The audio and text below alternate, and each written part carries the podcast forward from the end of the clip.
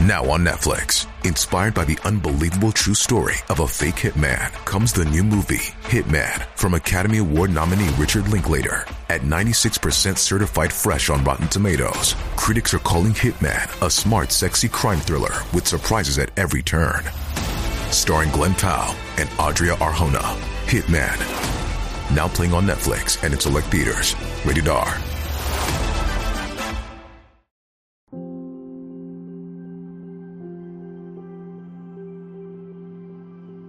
不为自己求安乐，但愿众生得离苦。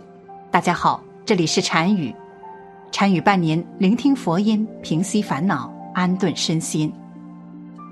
佛教有云：“万法皆生，皆系缘分。”正所谓“无仇不成父子，无怨不成夫妻”。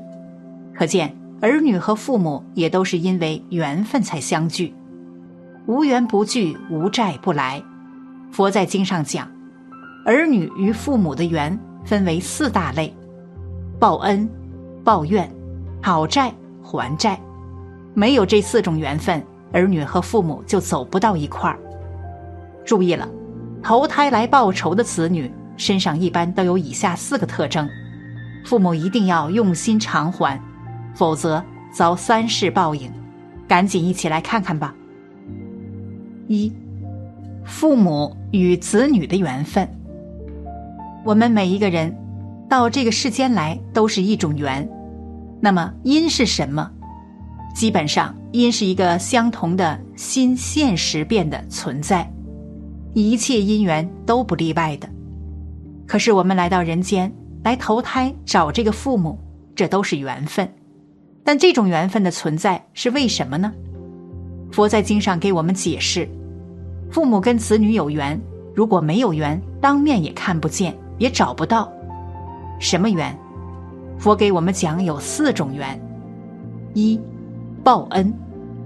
在过往的人生中，你跟他有缘，这父母对你有恩惠，你遇到了很欢喜，你来报恩的。来报恩的小孩好，很省心，孝子贤孙，他就那么聪明，就那么乖。就那么听话。你要是懂这个道理，我们对人要广结善缘，要广结恩惠，报恩的人才多。二，报怨，在过往的人生中，你们是冤家对头，他来到你家来，来抱怨的，来报仇的，这个麻烦大了。这个小孩很有可能将来是个败家子，会搞得你家破人亡。来抱怨，所以现在这个社会，好的小孩少，坏的小孩多，这是什么原因？你父母对人是布施恩德多，还是自私自利想占别人的便宜念头多？道理就在此地。三，讨债的，你欠他的钱，但是不欠他的命，他也不会要你的命。你所赚的钱就得还给他，也就是如同讨债鬼的存在。欠的少的，小孩养了三四岁不幸离开，为什么？你花了那么多钱，就那么多，他讨完就走了，而且他跟你没有什么感情，不管你怎么喜欢他，他对你都没有感情。如果是欠的多了，他可能要讨到一二十岁，供到大学毕业。拿到博士学位走了，这是讨的多的。四，还债，是他欠父母的，所以他对父母物质生活会照顾很好，也要看欠多少，欠的多了，那他就多还，对父母物质照顾很优厚。如果欠的少的，对父母生活勉强供你够吃就可以了，不会给你多给的。不会给你日子过得很好的，所以佛说没有这四种缘不会到家来。为此，人们就有这样的疑问：我们怎么知道子女是不是来报仇的？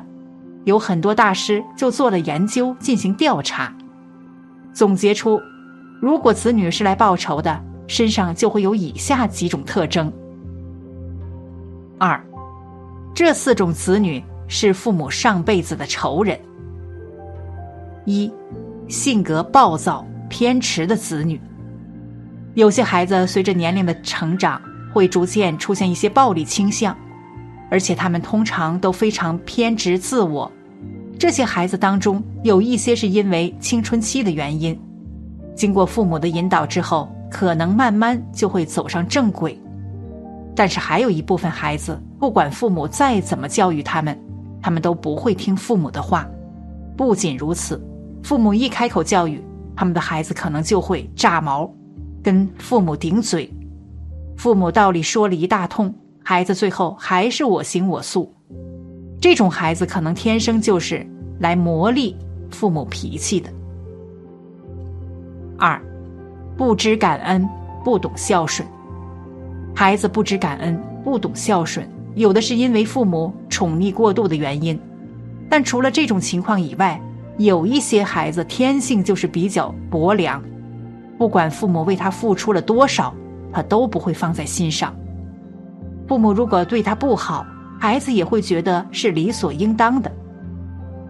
而父母为他倾尽所有，孩子也不会有一丝感动。这种孩子上辈子大概就是父母的仇人。当父母的，无论为孩子做出多少，都无法温暖孩子的心。三。出生就开始吃钱。现在大部分人一家都只有一个孩子，做父母的在孩子身上花大笔的钱是一个很常见的现象。但是有些孩子一出生就身患重病，毕竟是妈妈身上掉下来的一块肉，做父母的不可能放着孩子不管，就算倾尽所有四处借钱，也会不断的为孩子搭进药费。有这种孩子的父母。可能是上辈子欠了孩子的钱没还，所以孩子自出生起就开始要债。四，爱哭爱闹型。从孩子出生开始算起，让父母感到最痛苦的时间段，应该就是孩子还未学会说话，躺在床上嗷嗷待哺的时候。有些小孩子天生觉多，吃了睡，睡了吃，不吵不闹的。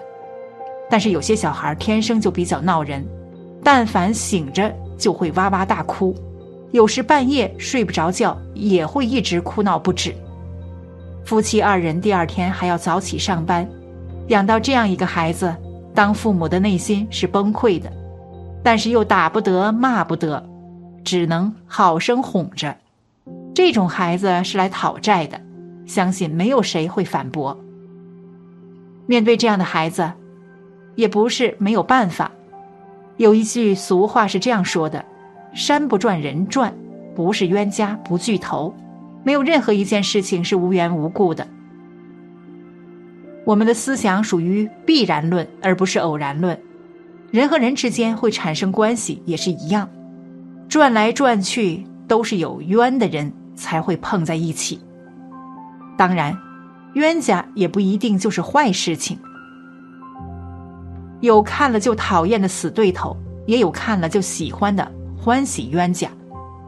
所以在古代，就另有一番说法，认为亲子关系决定两代人的恩怨，子女不是来报恩的，就是来报仇的。我们纵观现实，子女的表现的确存在着两种不同的表现。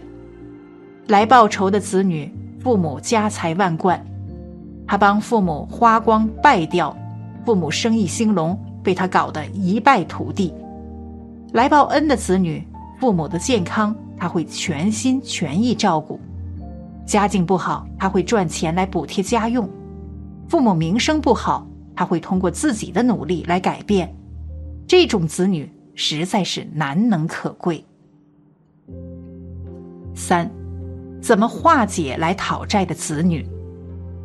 面对来讨债的子女。应该怎么办呢？就是善待家人，真心对待家人，对待孩子，这样这些恶缘自然就化解了。什么叫真心？就是发利他菩提心，这才是真心的对待家人。我们现在对儿女等家人也很关心、很照顾，但真实的目的都是以自我为中心。我的家人、我的孩子等等，都是为了自己。如果把这个我去掉，孩子有很多，你这样关心过吗？孩子有很多，你这样照顾过吗？没有。你虽然在关心照顾他们，但你是自私的。那应该怎么做？对家人如何要发菩提心？怎样发菩提心呢？把家人当成最有缘分的众生，最需要自己的众生，这样去关心他们、照顾他们。这里面没有我的成分，纯粹是为了众生，这叫发利他菩提心。他的力量是不可思议的。这样家庭矛盾自然会迎刃而解。大家可以回去尝试尝试。这都是众生，是跟你最亲的众生，这样去关心、去照顾他们，效果不一样，自然就好了。这些恩恩怨怨、这些不好的缘分，自然就会化解，一点都不难。这样做，你一样能关心，一样能照顾他们。如果不让你关心照顾，你不一定能做到。但是你转一下念，改变一下心态，结果完全不同。现在教育孩子是很难的，想尽了一切办法，但还是不能产生好的效果。这些孩子都是债主，是来讨债的。以前有这样一个公案，有一对老夫妻，年老的时候才有了一个儿子，夫妻二人特别高兴。有一天来了一个独角佛。他们供养了独角佛，独角佛说：“你们有什么愿望都可以说，我可以满足你们。”夫妻俩说：“我们没有什么所求，只是晚年平平安安就可以了。”独觉佛就问他们：“你们家是不是有个孩子？”他们说有。独觉佛让他们把孩子抱过来。孩子抱过来后，独觉佛接过孩子就扔到了河里，夫妻二人悲痛欲绝。独觉佛告诉他们，这个孩子是他们的债主，是专门来折磨他们，就是为了让他们晚年不幸福。后来河里冒出了一股青烟，烟里传出了一个声音：“因为你们供养了独觉佛，以此善根化解了我们之间的怨恨，你们可以安心的度过晚年了。现在我们应该怎么办？若是你能转念去利益他们，照顾他们。”这些不好的缘分都可以化解。总而言之，古人讲“儿女缘数在”，并不是所有的孩子都是来报恩的，绝大多数孩子都是抱怨、讨债来的，所以才会让父母痛苦不堪。但这都和父母是否积德行善息息相关。缘起缘聚，缘灭缘散。无论父母付出多少，无论子女孝与不孝，无论到底是不是来讨债的，父母的想法千万不要极端，爱就好好爱，付出就好好付出，因为子女与父母本身就是一场相互成就的缘分和过程。好了，本期的视频就为大家分享到这里，感谢您的观看。禅语陪您聆听佛音，平息烦恼，安顿身心。如果您也喜欢本期内容，请给我点个赞，还可以在右下角点击订阅，或者分享给您的朋友。您的支持是我最大的动力。咱们下期再见。